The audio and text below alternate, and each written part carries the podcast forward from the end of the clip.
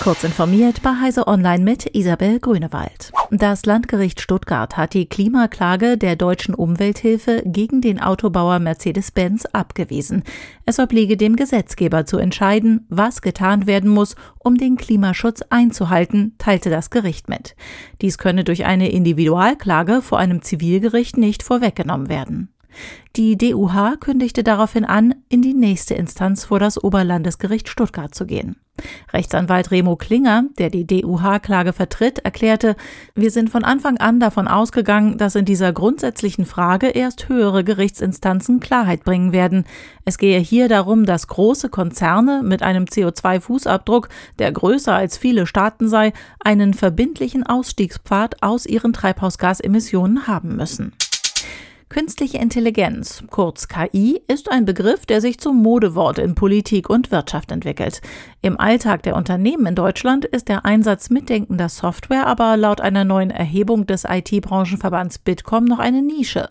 Nur neun Prozent der 606 befragten Firmen mit mindestens 20 Beschäftigten setzen demnach KI schon ein. Im Vergleich zum Vorjahr ist das nur ein Prozent mehr. Lediglich jedes zehnte Unternehmen will das im Jahr 2023 ändern und in KI investieren. Japan folgt dem Beispiel der USA und hat zugesagt, keine Tests von Antisatellitenwaffen durchzuführen, bei denen Objekte im Erdorbit zerstört werden. Es ist nach Kanada und Neuseeland die vierte formale Zusicherung, auf derartige Tests zu verzichten.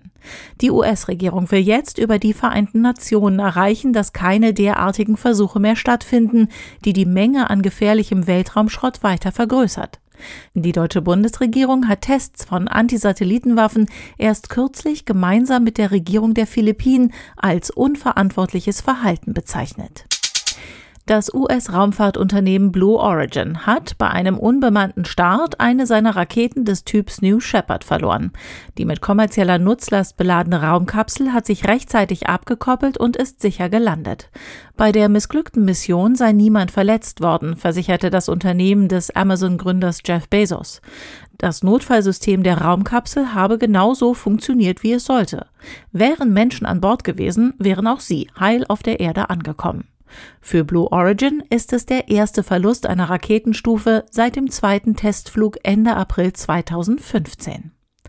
Diese und weitere aktuelle Nachrichten lesen Sie ausführlich auf heise.de.